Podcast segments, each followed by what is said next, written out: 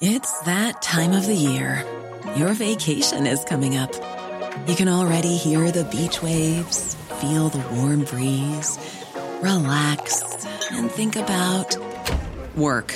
You really, really want it all to work out while you're away. Monday.com gives you and the team that peace of mind. When all work is on one platform and everyone's in sync, things just flow wherever you are. Tap the banner to go to Monday.com.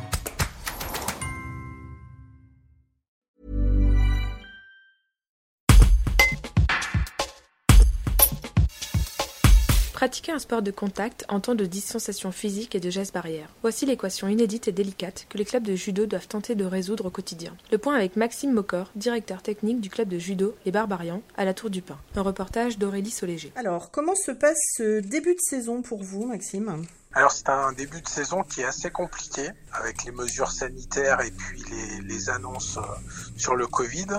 Euh, nous on enregistre en gros une baisse de de 50 licenciés sur notre structure. Donc euh, une structure qui est aujourd'hui aux alentours de 130 licenciés, euh, alors que depuis 15 ans, on fait entre 180 et 220 licenciés chaque saison. Alors au niveau du protocole, on a un protocole qui a été dicté par la, la Fédération française en fonction de de la zone euh, de vigilance, donc ce qui nous permet de, pratiquer l'activité judo euh, sans trop de problèmes à partir du moment où on est sur le tapis. Pour les compétitions, ben pour le moment les perspectives sont pas très claires. Euh, la saison a commencé donc depuis le mois de septembre. Les premières compétitions de préparation pour les catégories minimes auraient dû avoir lieu euh, courant du mois d'octobre et pour le moment elles sont annulées les unes après les autres ainsi que les, les championnats seniors qui auraient dû avoir lieu au mois d'avril de la saison, euh, au mois d'avril 2020 qui ont été annulés euh, la semaine dernière. Pour le moment, on, on craint euh, une année blanche peut-être pas, mais on craint